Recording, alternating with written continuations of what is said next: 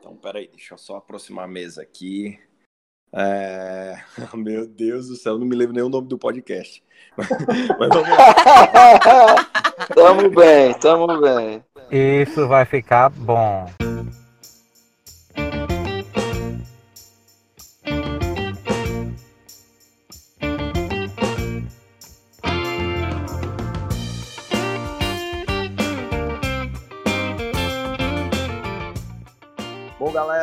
Sejam todos bem-vindos e bem-vindas ao nosso podcast Videomania. Eu me chamo Vieira, sou um apaixonado por cinema e reuni algumas pessoas aqui que sabem muito da sétima arte para a gente trocar alguma ideia.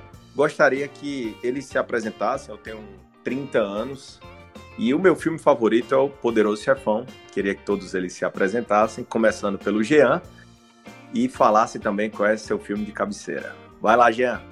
Bom, galera, tudo bem? Eu sou o Jean, sou formado em administração também. Diferente do que o Vieira falou, eu não entendo muito não da sétima arte, mas estou aqui para contribuir com um pouco que eu sei. O meu filme é de cabeceira, é justamente, eu vou falar um pouco dele depois, que é O Homem que Copiava, que é um filme nacional e como esse nosso primeiro episódio aqui, a gente vai valorizar o nosso cinema, que é riquíssimo e infelizmente pouco conhecido aí do grande. É isso. É isso aí, galera. Agora eu queria que o João Marcelo se apresentasse um pouquinho. E aí, pessoal, tudo bom? Meu nome é João Marcelo, eu sou médico cirurgião e também sou um entusiasta de cinema. É, de alguns anos para cá venho assistindo mais filmes, venho querendo me interessar mais pelo assunto e estou aqui junto do pessoal para tentar ver o que, que a gente conversa sobre, o que, que a gente pode acrescentar e aprender nesse podcast. Legal. Então, gente, vocês estão vendo aí que nas apresentações o pessoal tá metendo uma de humildão, né? Porque a galera aqui gosta de falar de cinema, passa o dia falando de cinema, mas chega aqui, não, é, eu conheço pouco, eu acho que vi dois filmes aí, quem sabe três. Mentira, tudo mentiroso aí, gosta, sabe de cinema pra caralho.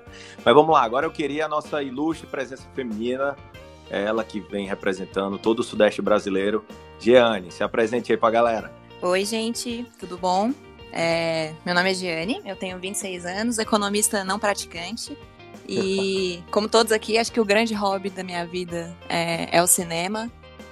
E se eu fosse. Eu tenho um pouco de dificuldade em dizer qual é meu filme favorito, mas, dado a minha presença, sendo a única mulher aqui nesse podcast hoje, e acho que então, valorizando um pouco é, o nosso contexto, eu vou ter que dizer que o Diário de Bridget Jones, né? Não tem nem como não falar dessa obra-prima aqui, que mostra muito bem todo o contexto de massacre social que a gente enfrenta de uma maneira divertida. Muito é bom. Pensei, Por que não, eu né? Ela, eu pensei que ela ia dizer orgulho e preconceito. Ah, verdade. Poderia ser uma boa também. E aí, gente, eu queria que se apresentasse também o nosso querido Lombardi de hoje que é o cara que fica por trás de tudo isso, de fato, o nosso alicerce para esse podcast acontecer. Querido Ravel, se apresente. E aí, pessoal, eu sou o Ravel, eu vou editar essa bagaça aí, vamos ver se o pessoal colabora comigo no meio da gravação.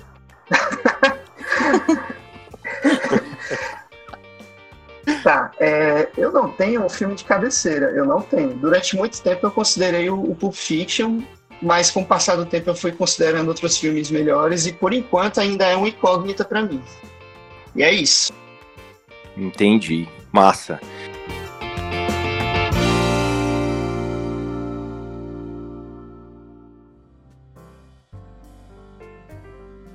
Então, galera, como o Jean muito bem falou, a gente vai entrar um pouco no cinema nacional. E por que essa pauta de cinema nacional? Porque, de fato, existe uma discussão muito grande é, da qualidade do nosso cinema. O senso comum tem o cinema nacional é, como um cinema fraco ou que se resume a alguns blockbusters do cinema nacional, como Se Eu Fosse Você 22. Então a gente está aqui para trazer uma, uma perspectiva diferente, assim, que o cinema nacional ele é muito rico, é um dos cinemas mais valorizados no mundo, mais que por uma sei lá, um problema da própria indústria, é, a acessibilidade desses filmes e a distribuição desses filmes é um problema muito grande. Então a gente acaba tendo um sistema que trabalha contra o cinema nacional. E dado isso, a gente resolveu fazer esse programa para indicar alguns filmes que podem introduzir vocês no cinema nacional de uma forma diferente. É, filmes que têm muita qualidade, uma diversidade enorme e que vão contribuir para vocês entenderem como funciona uh, essa riqueza do cinema nacional. Alguém mais aí vai comentar sobre esse cinema? Opa, meu Deus do céu, sobre podcast, né? Tem que falar, negada? Tem que, tem que explicar o que é o podcast. É o podcast, a gente vai trazer algumas discussões sempre sobre cinema. Ora a gente vai falar sobre é, diretores, ora sobre um pouco de linguagem cinematográfica, movimentos, temas. É, a gente não tem necessariamente uma estrutura física de, ou uma estrutura fixada de como a gente vai trabalhar, mas a lógica é que a gente vai falar sobre cinema e filme bom. Eu acho que, como diria nosso querido João Marcelo, filme bom e ponto. Acho que essa frase resume muito bem a nossa missão aqui. E aí, galera, alguém mais quer comentar sobre o propósito dessa pauta? Pois é, uma, uma coisa importante para a gente deixar aqui, só claro, é que, por exemplo, ninguém aqui do grupo fez curso de cinema, faculdade de cinema. É, nós somos simplesmente pessoas que realmente gostam, acompanham e a gente está fazendo esse projeto para pessoas que também gostam e querem saber um pouco mais, querem conhecer um pouco mais e, e a gente está junto nessa. Legal. Massa. Então, gente, é, sobre a pauta, a gente decidiu cada um escolher um filme relevante, muito relevante do cinema nacional e discutir um pouco sobre o porquê de assistir esse filme e indicar para vocês. Eu acho que, é, como o João falou, independente da estrutura de curso ou formação cinematográfica, cinema se faz assistindo filmes. Então, por isso que a gente quer indicar filmes para vocês, filmes interessantes e relevantes, para vocês aumentarem o acervo acerca do cinema nacional.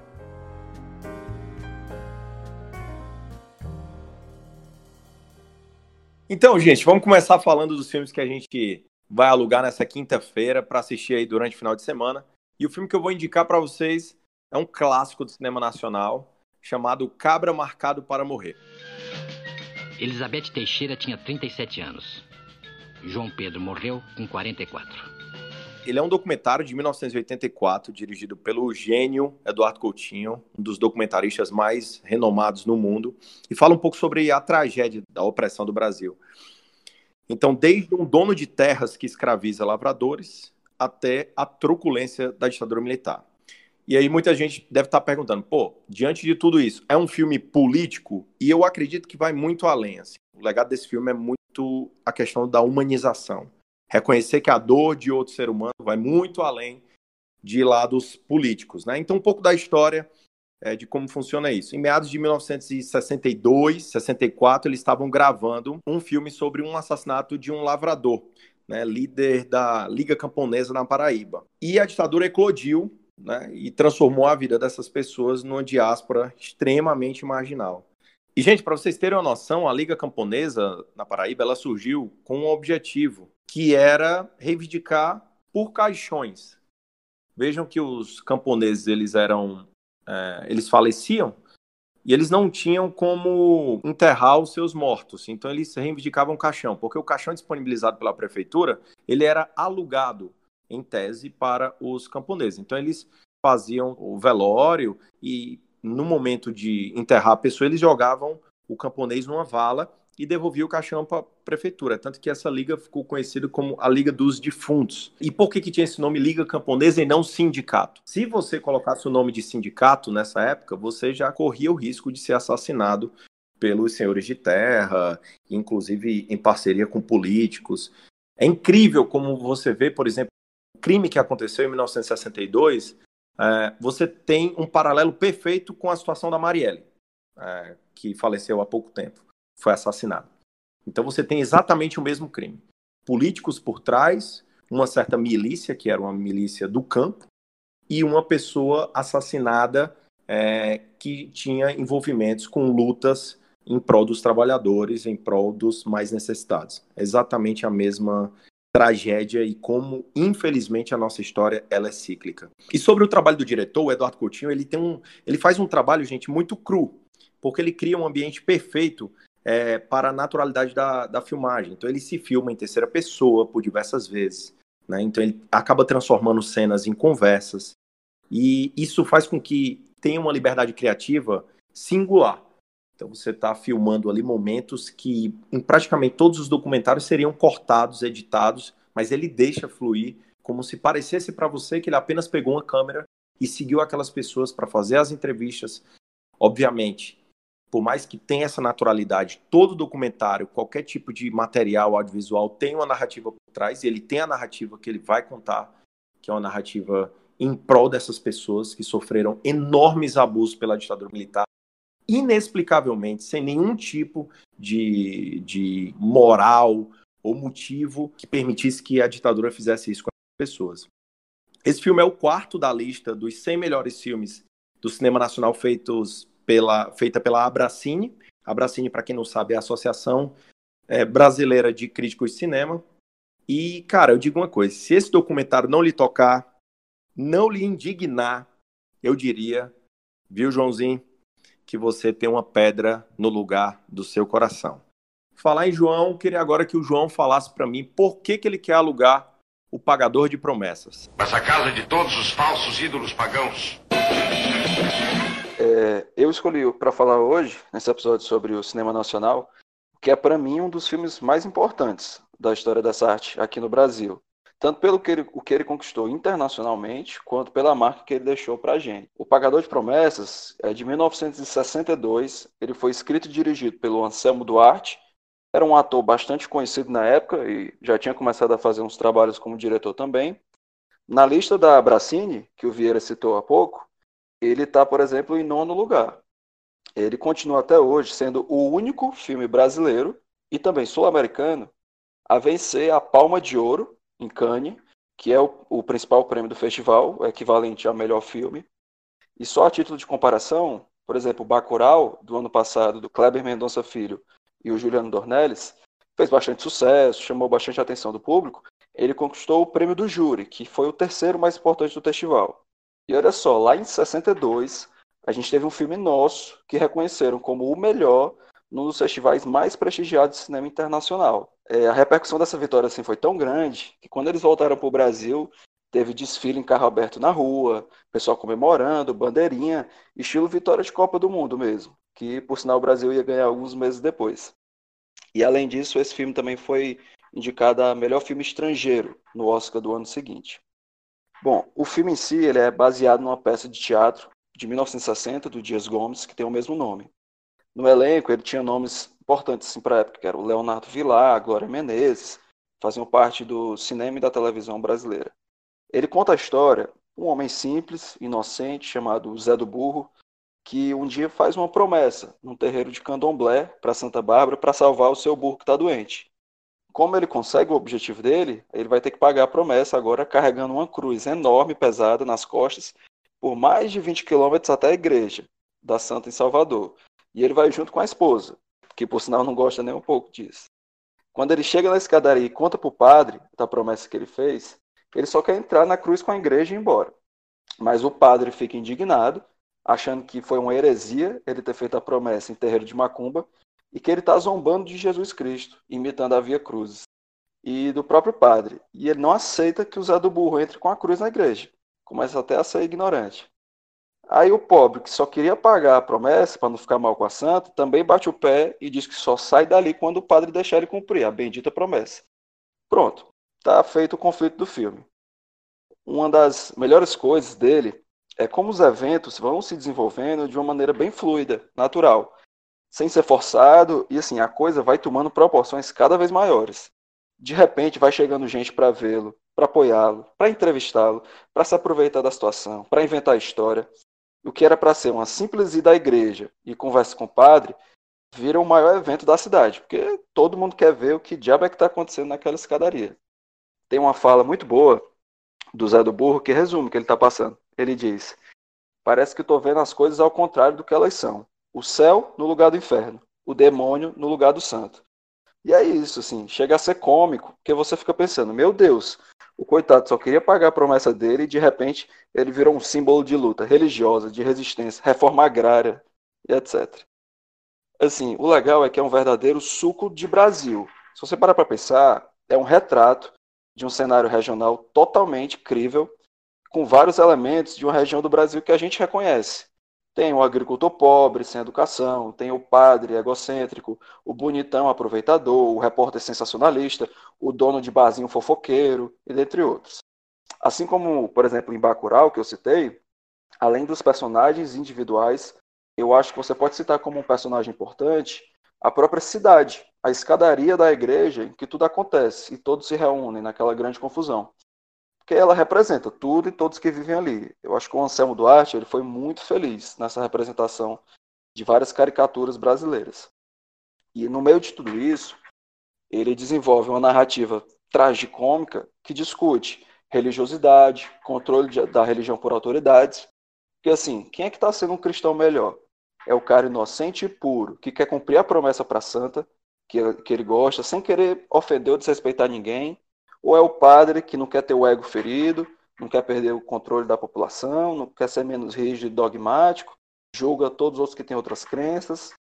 Ele também discute fidelidade e a culpa na personagem da Rosa, que é a esposa do Zé Burro, que acaba caindo na lábia do bonitão, se vê questionando ali os valores do seu casamento, do seu compromisso com o marido, cutuca sensacionalismo da imprensa, como alguns se aproveitam de situações para se dar bem, e também nos faz refletir como, essencialmente, o brasileiro gosta de ver uma confusão e ficar comentando, julgando. É, eu, como bom cearense, fiquei pensando: se fosse no Ceará, na hora que todo mundo se junta ali na, na escada e fica um monte de gente, alguém com certeza ia mandar um Yee! Assim, é, é, é um filme muito bom. Ele merece o um reconhecimento. Ele tem boas escolhas de plano e fotografias elogiadas. Peraí, peraí, peraí.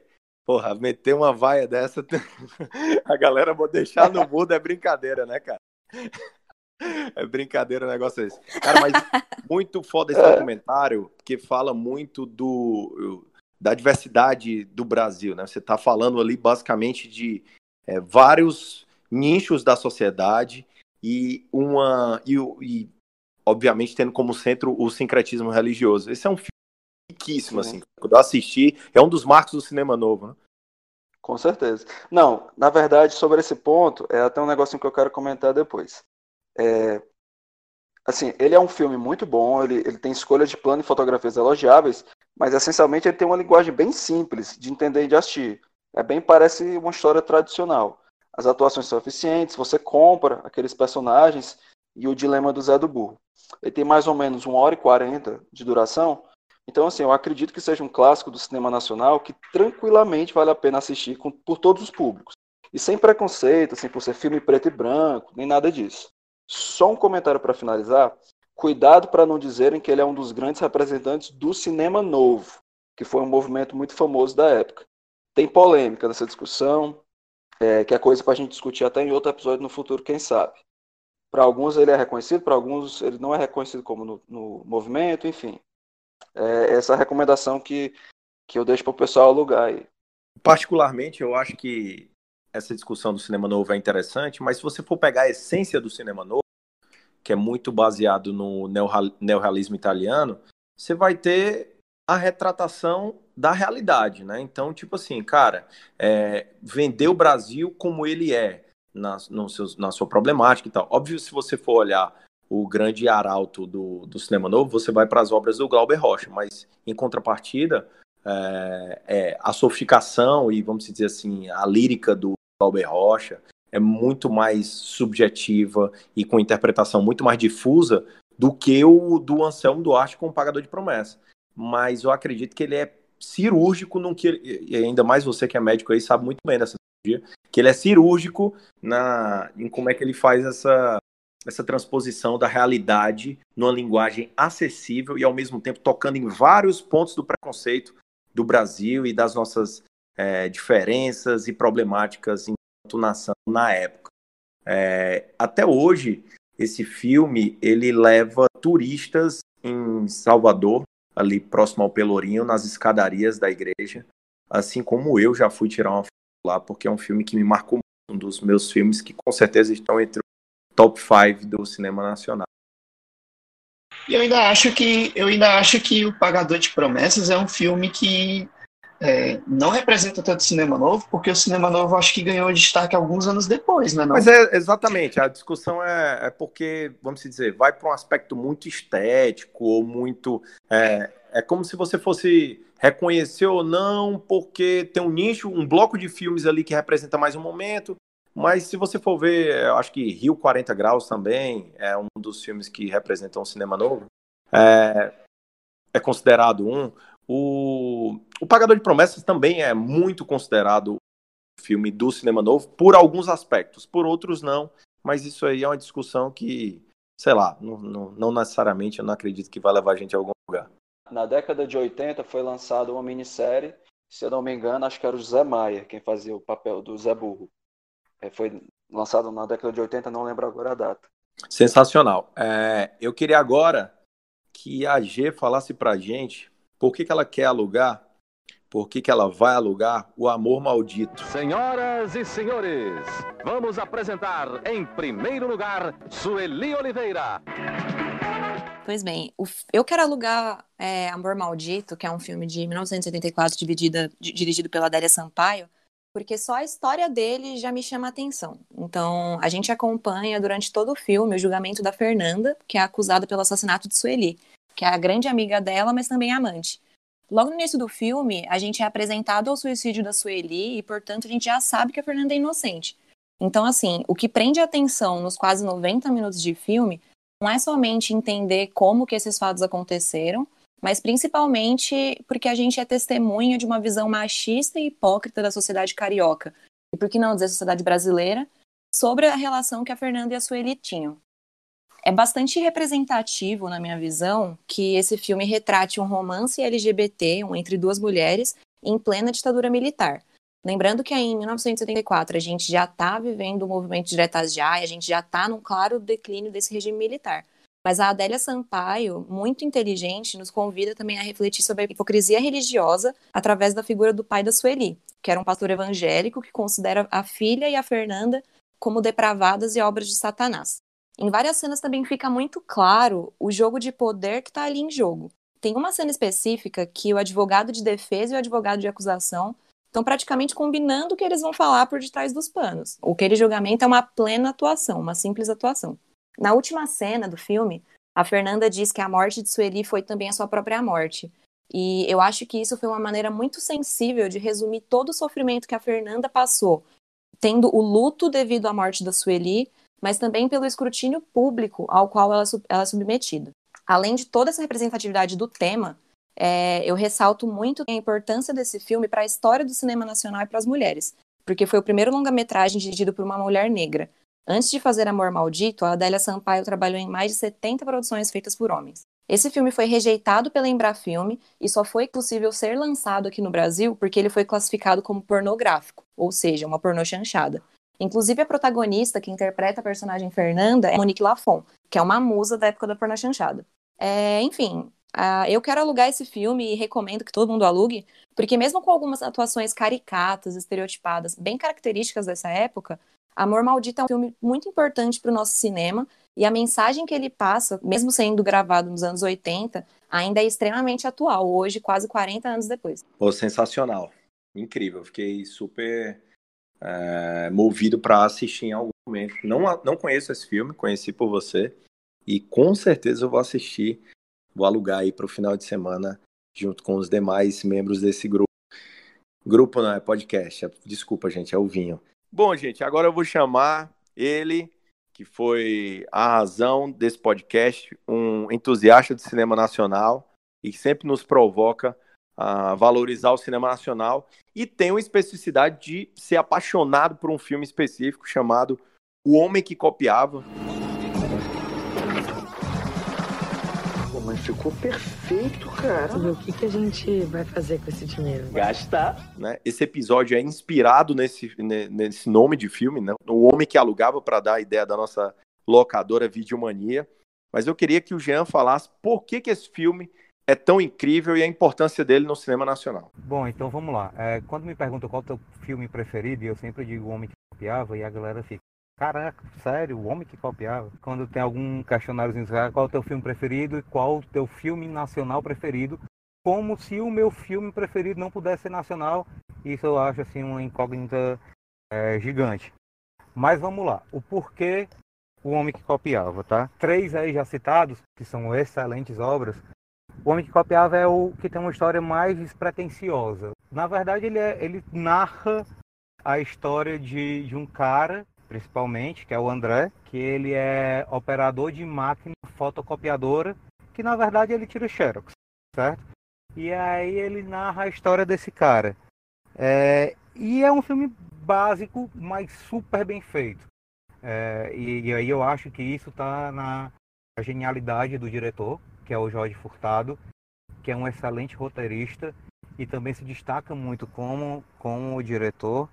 E eu acho que cabe depois um episódio para falar da obra dele, que é incrível. Então é isso, é uma comédia de situação. Então você vai sendo levado pela história que o André está ali contando. E o curioso desse filme é que logo no começo, ele é o personagem, ele é o narrador. Então você tem ali meia hora ele narrando tudo o que está acontecendo, você vai assistindo só pela narração dele. E aí aparece algumas animações ali no meio também que fica bem bacana. Mas basicamente é isso. Ele é, ele vai narrando ali. E o filme conta a história de um cara que ele se apaixona por uma moça que mora no prédio à frente, sem saber o nome, sem saber nada dela. Ao melhor estilo ali, janela indiscreta, e ele se, se apaixona por aquela mulher e ele tenta chegar nela de alguma forma. E aí depois disso. Oi.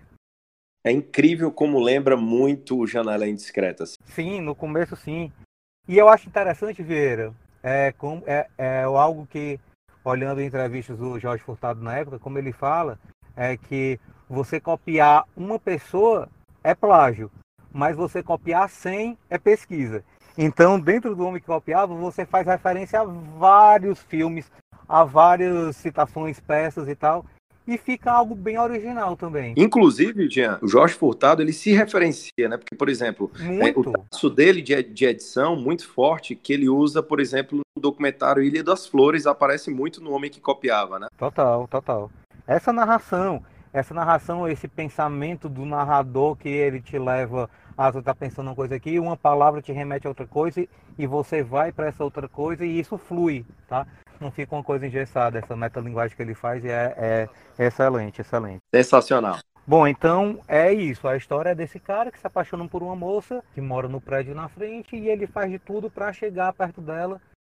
E aí vale muito a pena realmente vocês assistirem essa, essa, essa história que desenrola algumas situações que é bastante engraçado, mas que também tem uma parte ali um pouco de drama e tal. E que no final ele tem um plotzinho ali que, que faz você ter vontade de assistir o filme novamente para saber se, se o diretor deixou alguma pista no meio do caminho ou não. E é isso, é o roteiro genial, ele faz a humanização dos personagens muito bem e também tem a discussão ética. O que pode, o que não pode, o que é certo, o que é errado, e aí fica a cargo de cada um. Então é isso, O Homem que Copiava, um excelente filme, é um filme de 2003. Ele foi o grande vencedor do Grande Prêmio Nacional em 2004, ganhou melhor filme, melhor diretor, melhor ator coadjuvante com Pedro Cardoso e melhor atriz coadjuvante com Luana Piovani. E é isso, foi o grande vencedor em 2004, que é um dos principais prêmios é, do cinema nacional, e também ganhou em 2003 o prêmio APCA, que é a Associação de Críticos de São Paulo, que também é um, é um filme bem importante.